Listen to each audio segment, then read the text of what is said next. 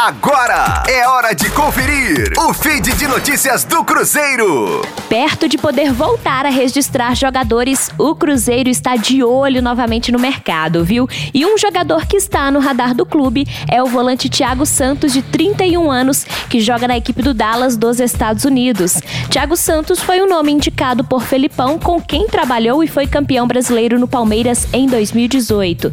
Thiago Santos se encaixa no perfil que Felipão e o Cruzeiro buscam buscam no mercado. Além de ser experiente, tem características que hoje não tem entre os volantes disponíveis. É o chamado pitbull, jogador de pegada e de força física, além de também ser bom no alto.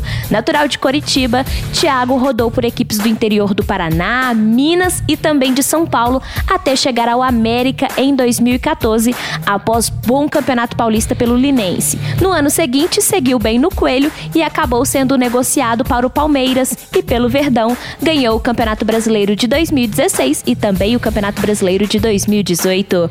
Rosane Meirelles com as informações do Cruzeiro na Rádio 5 Estrelas. Fique aí! Daqui a pouco tem mais notícias do Cruzeiro.